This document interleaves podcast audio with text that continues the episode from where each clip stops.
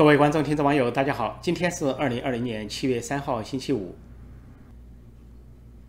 最近一段时间，中国各地啊天人异象啊不断的频仍的出现啊，除了在长江流域发洪水、下暴雨，还有长江上游呢是地震不断，包括四川省和云南省地震不断，从六月下旬到七月初都是不断的连续的地震。现在贵州省又出现了惊人的异象。就在贵州省毕节市威宁县的一个地方，在大山里所出现了怪叫声，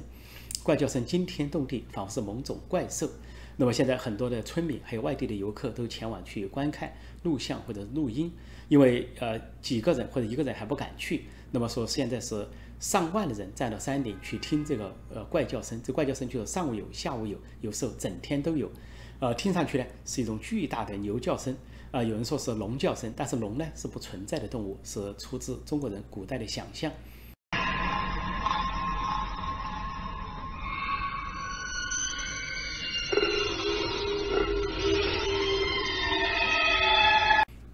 总之，可以把它叫做一种仿佛是一种怪兽的叫声，惊天动地。那么很多人呢非常的惊骇，说究竟预示了什么？呃呃，然后当地的政府解释说。呃，这这种说有关的专家学者还在考察，究竟这种声音出自什么？是不是溶洞，或者什么是小动物，或者什么其他动物？而且当局还辟谣说，说不会出现地震，没有发现地震的前兆。但是话音刚落，就在七月一号，呃，贵州省政府还说不会发生地震。就在七月二号，地震就来了，就在这个怪叫声的旁边。怪叫声是毕节市的威宁县，那么同样在毕节市的一个邻县。叫做鹤岗县就发生了四点五级地震，而这个地震呢是近期云贵川地震比较大的一级，因为发生在多次发生在四川和云南的地震是三到三点七级，那么在贵州这次地震四点五级，而就在怪兽怪叫声的旁边，所以天人感应，那么呃当局就无话可说，那么还说在继续的研究，实际上这个。呃，这是一个天成意象，可以说是上天震怒或者大自然震怒发出的吼声。特别是在中共在香港推恶法港版国安法之后，可以说天怒人怨达到顶点。因为中共今年已经制造了大量的事端啊，不仅制造了大瘟疫啊，这个祸害整个中国人民，还扩及了世界上一百八十多个国家。而中共砸烂香港、砸烂“一国两制”，更是中共之恶达到登峰造极的地步。而且尤其推出这个港版国安法，在七月一号实施，让全世界惊讶地发现，它的条款中居然有对全世界的追杀令，表示在不是香港人，而在香港境外，如果是有触犯中共港版国安法的这些言行，都要受到中共的追究。所以，形同于啊，中共是向这个全世界在开战。我就说，慈禧向十一国开战，习近平现在威猛到向世界二百个国家开战，向百国宣战，说这样一个极恶的姿态、极极左路线和极端独裁这样一个路线，引起了可以说是天庭震怒，啊，大自然的愤怒。所以，我认为这样的这个大山之声，仿佛是一个预兆，因为在中国历史上，历来就讲天人感应，这个天降异灾或者天天降灾祸，跟大地上。这些人，尤其统治者的这些极极端恶劣的作为有关。一旦呃中国土地上出现昏君暴君，啊，这个天都有天人感应，什么地震啊，或者是陨石啊，或者是洪水啊，啊，或者是饥荒啊等等，都会接踵而至。今天的中共把中国绑架到这个程度，把十四亿人绑架到这个程度，几乎在跟世界全各国作对，跟全世界作对，然后处于极度的孤立状态。但习近平等人是。渴望闭关锁国，但是这完全违背十四亿中国人民的根本利益。说贵州，说贵州，除了这怪叫声，贵州以前还出了很多怪事。特别最怪的一件事是，二零零零年开始，呃，中国的这些考古学家或者呃这些专家、科学家在贵州发现一个巨石，这个巨石上有这个六个字：中国共产党亡，灭亡的亡，亡国的亡，亡党的亡。那么当时中国的官方媒体都有报道说非常奇怪，这是一个自然形成的一个基石，但他报道只报道前五个字，不到报道最后一个字，只报道中国共产党。而且这六个字很古怪的是简繁体混合组成，比如说那个产字是繁体啊，其他又有简体。那么中国的那些考古学家、科学家考证说，这块巨石和上面的字样不仅是天然形成，而且来说是有已经有二点七亿年的历史。也就是说，远古就形成了这块巨石，所以，如果用巧合来解释，已经无法无法解释，无法来源其次，只能用天意来解释。很多中国民众的解释是中国历史五千年或者是更久，那么从古至今还没有一个政权、一个暴政、一个暴君有今天的中国共共产党这样的啊暴，它的极恶极暴和不符合时代啊，不符合这个文明世界，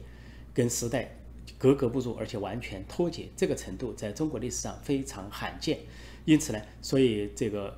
天意从远古以来的天意没有指其他政权，而专指中国共产党亡。这可以说不仅是人心所向，而且是天意所向。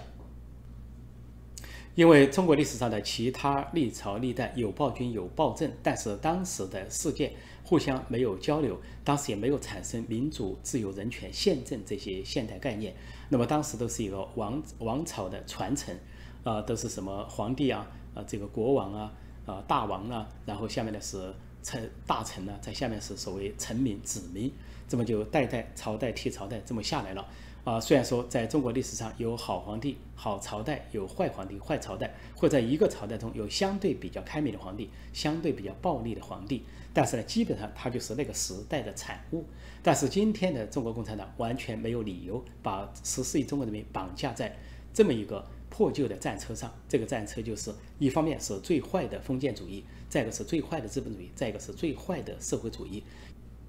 不忠不息，不土不扬，只要是最坏的，他就吸收。比如说最坏的马克思列宁主义，或者说最坏的呃封建帝王的暴政暴君，或者说最最坏的呃原始资本主义从头到脚滴着肮脏的血，或者说最坏的政治就是腐败政治，他都吸收过来。但是稍微好一点的、文明一点的成分都排斥，即便是马克思主义中有主张言论自由、出版自由的部分，都完全排斥。还有古代王朝中有兼听则明，偏听则暗，广开言路这些相对开明的做法，现在的中共都完全的排斥。或者说，资本主义发展到一定时候，它不仅仅是说在积累资本，而且是发展博爱平等，是发展民主宪政，中共也一概的拒绝。说这样一个跟时代潮流格格不入，跟文明世界完全背道而驰，甚至跟文明世界。处在仇视和敌对状态的这样一个政权，它的极恶极暴的程度远远超出了中国历史上所有可以称为暴政暴君的那些时代或者那些人。实际上，连毛泽东自己都承认啊，当人民把他比喻为秦始皇，或者把共产党的暴政比喻为秦朝的暴政暴秦，毛泽东说一概予以承认，而且说超出秦始皇、超出秦朝是几十倍，而且他还洋洋自得地说。你们说我们是秦始皇，他说我们一概予以承认，而且你们还说的不够，我们要给你们加以补充。这个我们指的是中共，指的是毛泽东。贵州大山中的怪叫声，这种惊人的怪叫声，类似于怪兽的怪叫声，啊，惊天动地，只是天人感应的异象之一。实际上，在中国大地今年的天人异象太多啊，洪水、地震等等，大瘟疫。而中共的领导层忙于权力斗争，或者是忙于推港版国安法，忙于把香港抢夺为他们的洗钱中心和钱袋子，忙于维护他们在香港的既得利益，他们的腐败呃权贵和家族利益。中国古代帝王还知道说天成异象，罪在正宫，呃，然后要下罪己诏，自我责备。但是今天的中共是如此的专制和腐败，而且是极其如此的天怒人怨。居然不仅不认错，而且号称自己光荣、伟大、正确，所谓“伟光正”。说这样的政权，这样的极恶极暴的政权，不受天发都说不过去。所以有一个民众的说法：“天灭中共”，呃，实际上恰如其分。关于中国和印度之间的对峙与冲突，双方都在向边境大举征兵，包括地面部队、陆军和空军，还有重装备，源源不断的输往啊中印前线。那么在印度方面，现在又调集特种部队。印度的特种部队以前主要是对付巴基斯坦，呃，主要布防布防在印度和巴基斯坦的交界领域或是有争议的克什米尔地区。比如说，2017年，印度的特种部队就曾经发挥过一个重要的作用。当时印度受到了恐怖攻击，而恐怖组织来自于巴基斯坦境内，印度的特种部队就在印巴边境甚至深入啊巴基斯坦境内清剿恐怖组织，取得了重大战果。那么现在，印度的特种部队，呃，史无前例的调往了中印边界，就是特别是在拉达克地区，那个地区正出现严重的中印对峙。印度的特种部队呢，啊，关于各种地形的作战，长长天候的训练，包括山地、高原和空中。那么它一共有十二支呃特种部队，现在啊都在向中印边界云集。而特种部队呃表示说，他们已经明确他们的任务，到中印边界勘察形势，而且之后他们的呃任务已经心领神会。也就是说，如果在中印冲突中，这支印度呃最强大的军队特种部队将会派上用场。另外，就在中印冲突对峙和冲突最激烈的时候，双方呢各拉上一个国家。中国呢是拉上巴基斯坦。中国认为呢，一方面啊，中共跟巴基斯坦有比较传统的友好关系，或者是盟友或者半盟友。另外呢，巴基斯坦跟印度呢是宿敌，是世仇。因为以前的印度、巴基斯坦、孟加拉国呢都属于同一个国家，后来在呃印度独立之后呢就分裂出来，先是巴基斯坦跟印度分离，就是印印巴分治。后来巴基斯坦又跟孟加拉国分离，就孟加拉又从巴基斯坦分离出来。成了南亚的三个人口大国。那巴基斯坦跟印度呢一直存在这个冲突，就是克什米尔有领土之争，双方是打打停停啊，并且呢经常有啊，有时候上升了相当级别。像前两年啊巴印冲突的最高级别的时候，印度突然封锁了巴基斯坦的一些啊出海口和一些港口，使巴基斯坦不能动弹。也就是说，在印巴冲突中，印度逐渐占据上风。那么这次呢，中国就拖上拉上巴基斯坦。六月下旬的时候，巴基斯坦声称啊，巴基斯坦的证券交易所遭到了一起恐怖袭击，然后就下结论说，这个恐怖袭击的背后是印度，是印度主使。因此，中国呢就急急忙忙地附和巴基斯坦的说法，就在联合国要想通过安理会通过一项决议来谴责印度，就是中国和巴基斯坦联手。那么中国呢以常任理事国的身份说。呃，如果没有其他国家反对，或者说大家保持沉默的话，这项决议案就通过。但是就在啊通过实现到来之后，德国率先打破了沉默。德国驻联合国的呃大使啊批评了中国和巴基斯坦这个做法，说德国不赞同这个决议案，表示反对，呃说完全没有根据。紧接着呢，到截止时间前，美国也表态，也就是说。德国和美国联手阻止了这么一个所谓的谴责案，又没有充足的证据显示说巴基斯坦证券交易所受到了来自印度的这种恐怖攻击，而历史上印度也没有制造恐怖攻击的这个历史或者传统，而巴基斯坦倒是有，而且中国的一些媒体报道说巴基斯坦在印巴边界增兵两万，似乎要跟印度摊牌，说印度也相应的做了征兵的动作，但是巴基斯坦断然否定了这个说法，说巴基斯坦没有征兵。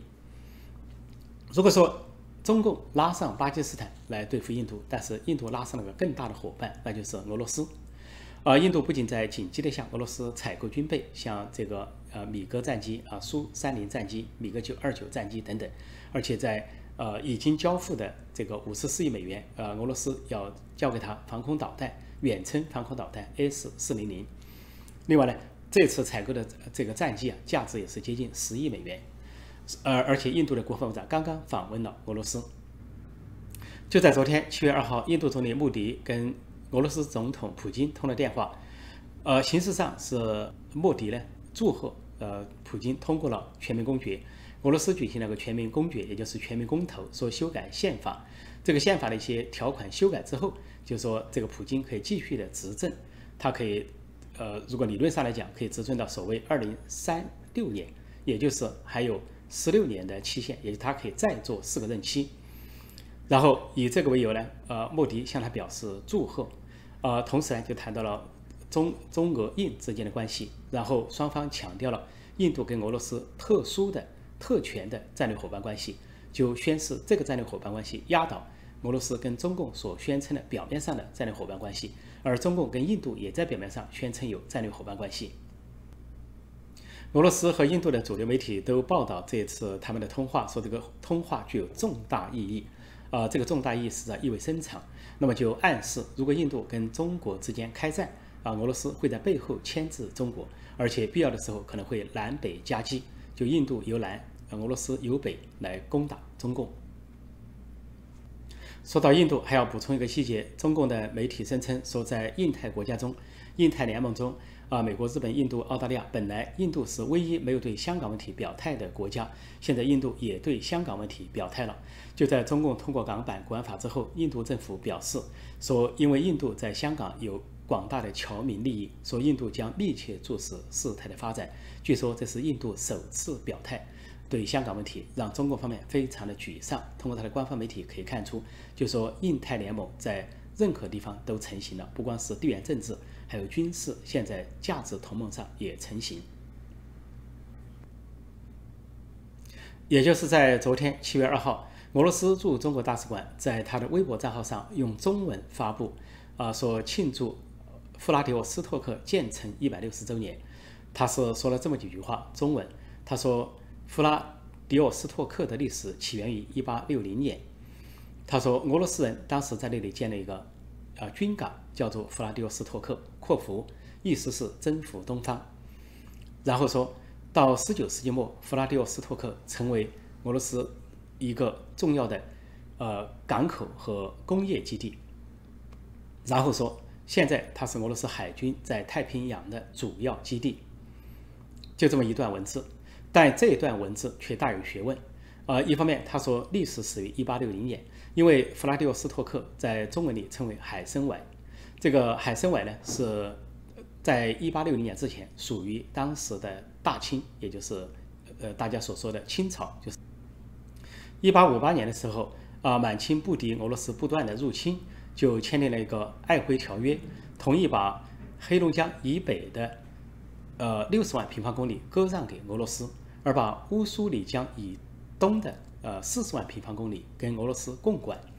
其中就包括了海参崴。那么只过了两年，到一八六零年，俄罗斯还嫌不足，又逼迫满清签订了一个《北京条约》。《北京条约》就把剩下的四十万平方公里乌苏里江以东也割让给俄罗斯，在俄罗斯在两年之内吞并了中国领土一百万平方公里。那么这个呃海参崴就被俄罗斯割走，而海参崴是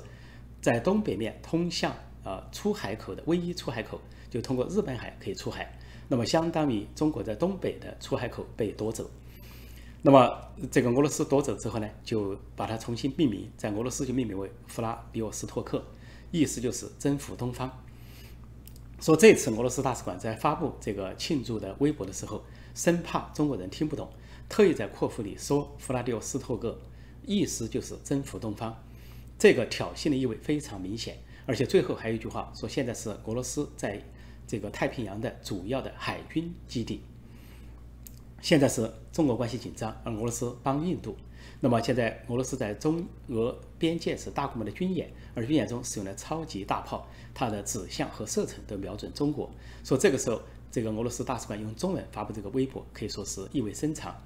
这个微博显然激怒了中国人，说很多中国人呢就在下面留言，说是呃这个是十足的挑衅，说夺走了领土还来炫耀，而且说。生怕中国人听不懂，故意解释弗拉迪沃斯托克是征服东方，有就是挑衅中国人的意思。然后有人说奇耻大辱，有人说是国耻，还有人说老毛子滚回去，还有人说这个世代啊仇恨永世难忘，说迟早要收回等等。那这些评论呢开始非常汹涌澎湃，后来就逐渐停止，甚至有的被删除，显示中共在这个删除。而中国方面呢，不仅在这个制止这些评论，删除这些评论。那么也不敢抗议俄罗斯，也不敢采取其他动作，只是呢让《环球时报》总编胡锡进啊出面发了几句牢骚。这个灰信呢通过他的这个所谓微信、微博发牢骚说，说俄罗斯的这个做法是对中国人民感情的不尊重，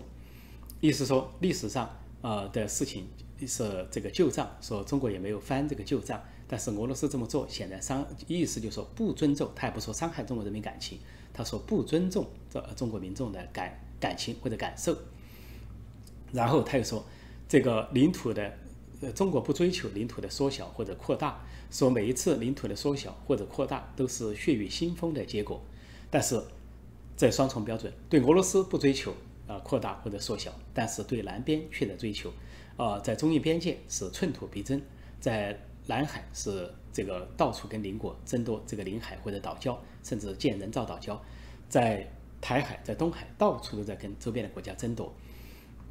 实际上，中国这个双重标准是什么意思呢？一方面是，啊恃强凌弱，另一方面是欺软怕硬。再一个透露他特别的怕俄罗斯，恐惧俄罗斯。实际上他真正的心态是什么？那就是像呃日本、台湾或者南海周边国家或者印度，这些都是民主国家，而民主国家是讲理的啊。像俄罗斯这样的专制或者半专制国家不讲理，所以中国呢宁愿去招惹民主国家，觉得是人家讲理后发制人，都是隐忍，而不敢招惹俄罗斯，也不敢招惹北朝鲜，因为这些都是不讲理的国家，你要招惹他的话，可能惹来大祸。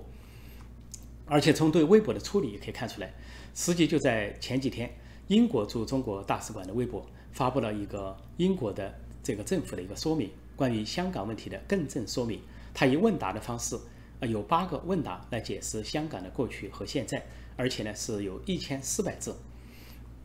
英国这个微博出来之后，呃，中国网民非常感兴趣，有三十多五万多的点击，而大部分都说说的很客客观、很真实，说了解了香港问题的来龙去脉。但是中共呢，不仅是紧急的删除这些评论。呃，阻止网民去评论，而且干脆把英国大使馆这个博文都删除了。然后有人再去看的时候说，这个微博违背了，呃，说是违反了相关的法规，所以就说不再显示。所以中共敢对英国去封这个微博，但是对俄罗斯，他不仅不敢批评、不敢抗议，连封也不敢封。他不敢去封俄罗斯发布的博文，现在这个博文还在堂而皇之的挂在那里，就是弗拉迪呃弗拉迪沃斯托克。呃，庆祝建成一百六十周年，而且有个括弧，呃，意思是征服东方等等，中共不敢碰，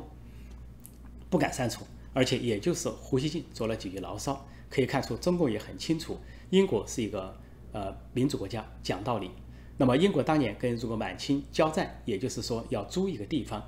呃，或者是一个岛一个岛屿来做生意而已，对中国并没有大量的领土要求，但是俄罗斯就趁。所谓一次鸦片战争、二次鸦片战争，什么八国联军等等，大量的夺取中国的领土，前后夺取是一百五十万平方公里，总计相当于四十四个台湾。但是英国、法国无外乎就是要求做贸易，要求开租界，或者所以说这个传传教，就是允许传教士去传教，如此而已。所以从历史上到现在都可以看出，英法等西方国家跟俄罗斯方向的这个。目的和使命，或者说背后的意图都全然的不同。历史上可以说，英国三次打败了中国，也就当时的大清。呃，第一次鸦片战争，第二次鸦片战争，还有八国联军。呃，实际上在英国历史上所说第一次英清战争，第二次英清战争或者英法联军跟清国的战争，第三次是八国联军跟这个满清的战争。英国也就得到过租借香港的一部分和这个满清永久。割让的一部分，但是过了一百五十年，英国打包把这些全部交还给中国，就是一九九七年的这个香港回归主权移交，而且交还的时候，香港已经成了亚洲四小龙、东方之珠，可以繁荣兴旺，成了亚洲地区一颗耀眼的明星，而且是香港人和中国人值得骄傲的一个辉煌的港口城市。而在一九零零年，呃，俄罗斯趁满清跟八国联军作战的时候，趁机呢，这个席卷了中国的东北。后来在八国联军的其他国家，包括美国、英国、日本的压力下，啊，俄罗斯才撤出东北。但是呢，在中国东北呢，造成了大量的屠杀，叫庚子俄难，啊，屠杀了二十万的中国人，而且还制造了所谓呃六十四吞或者是海南炮的这些啊血腥的屠杀。那么中国人大量的死亡，而且俄罗斯又趁机夺走了。啊，一大片啊地方，就包括六十四屯和海南炮这些地方。所以俄罗斯这一次在七月二号，通过他驻中国的大使馆，啊，俄罗斯驻中国大使馆发微博，用中文来纪念呃弗拉迪沃斯托克建成一百六十周年，并且指明那就是那个城市开始的历史，而且指明是征服东方，指明是俄罗斯海军在太平洋的基地。那么显然有警告中共的意思，呃，有示威的意思。就说现在中共跟印度在这个对峙要开战，啊，俄罗斯在北边觊觎，随时可以南下，而且俄罗斯已经在中国边界部署了重兵，借演习为名。而那个《环球时报》总编胡锡进啊，假装向俄罗斯抱怨了几句，但是呢，话锋一转，却把矛头指向工资，就中国的公共知识分子，他称为工资。说有些公知啊，就是老是拿中俄边界或者中国历史上的领土来做文章啊，试图要这个挑起中国跟俄罗斯怎样怎样还把这个公共知识分子批驳了一通，好像这个爱国有罪，或者是现在民族主义又有罪了，是一个错误，好像是政治不正确。所以有网民就讽刺这个胡锡进，说他是汉奸，是卖国贼，而且呢说他反习近平，因为习近平有一句名言叫“老祖宗留下的土地一寸都不能少”。那么好，如果说南海是什么时候留下的？现在是寸土必争啊！中印边界又是谁留下的？寸土必争。然后跟台湾寸土必争，跟日本去海上寸土必争。那么对俄罗斯呢？是不是老祖宗留下的？是哪个老祖宗留下的？满清算不算老祖宗？或者说老祖宗是列宁还是马克思？或者就是大家所说的这个现在的中共政权是黄俄政权？呃，中共跟苏共的关系啊是。父亲跟儿子的关系是，所以把叫“俄爹”。实际上，这个还是中共自己说出来的。因为毛泽东见到斯大林啊就高喊“斯大林万岁”，而且说他把斯大林当成自己的父亲。毛泽东那句话就确定了他跟斯大林之间的关系是父子关系，也就确定了中共跟苏共的关系是父子关系。也就是今天网民一点没有冤枉他们。说动不动就说中共有一个俄爹，对俄爹他是不能够随便啊耍混啊闹事的，说只有规规矩矩、服服帖帖，否则的话，俄爹的大炮、坦克甚至核武器就打过来了。说胡锡进深谙此道，深懂此理，他知道俄爹招惹不起，他假装向他的俄爹抱怨几句之后，矛头一下转向工资，用更大的篇幅来批判中国的公共知识分子。仿佛他们不应该谈历史，不应该谈中国历史，也不应该谈中国历史上，呃，失去一百五十万平方公里。就像前段时间旅居俄罗斯的中国人，啊，叫天天不应，叫地地不灵，因为留在俄罗斯，俄罗斯不让他们留，要驱逐他们，他们要回中国，中国却，呃，中国政府不让他们回来，叫他们原地待在俄罗斯，就地隔离。所以，甚至在黑龙江遂丰一带，双方都设置隔离。啊，俄罗斯要把中国人赶回来，而中中共呢要把这些中国人赶出去，所以一度呢处在夹缝之间。呃，这些呃在俄罗斯的一些中国人呢，呃当时说百万人被俄罗斯排华，百万排华是进不得退不得。说当时这些中国人就呼唤说战狼在哪？因为中共炮制了电影《战狼一》《战狼二》，而且在背后还号称摆出一副中国护照，假装打上一行字，说是呃。什么中国公民？当你在海外遇到困难，不要放弃，要记住，在你的背后有一个强大的祖国。然后，咣的一声，战狼二结束，结束就结束了。中国人没有看到任何战狼来营救他们。昨天，在中共外交部的新闻发布例会上，一个英国记者提问就港版国安法，中共的外交部发言人赵立坚非常不耐烦地打断他说：“行了，行了，可以了，你不用再念了。”赵立坚的这个姿态立即形成了一个看点和亮点。他固然反映了中共的战狼精神，但是听上去他倒不是像在呵斥这个英国记者，倒像是在暗讽习近平。因为都知道中共总书记习近平到处念稿，那么以后如果在人民大会堂，习近平长篇大论的念报告，一念就是两三个小时，可能这位赵立坚就会站起来说：“行了，行了，可以了，不用再念了。”或者说，习近平在出席什么政治局会议，又在长篇大论或者新年致辞，赵立坚又会站起来说：“行了，行了，可以了，不用再念了。”或者说，甚至于习近平出访啊，跟有国际场合被迫要回答记者的问题，一般都事先准备好一个纸条拿出来念，这赵立坚又会站起来说：“行了，行了，可以了，不用再念了。”实际上，这个赵立坚这个话，呃，表明了他心底里看不起习近平。可能即便在向习近平当面述职的时候，心里都在想：我好歹还读过大学，你呢，不过就是一个小学生罢了。我想，如果这个赵立坚能够当面向习近平表达几次他的这个名言名句，说“行了，行了，可以了，不用再念了”，那习近平一定会觉得这才是一匹合格的战狼，而对他加官进爵。好，今天我就暂时讲到这里，谢谢大家收看收听，再见。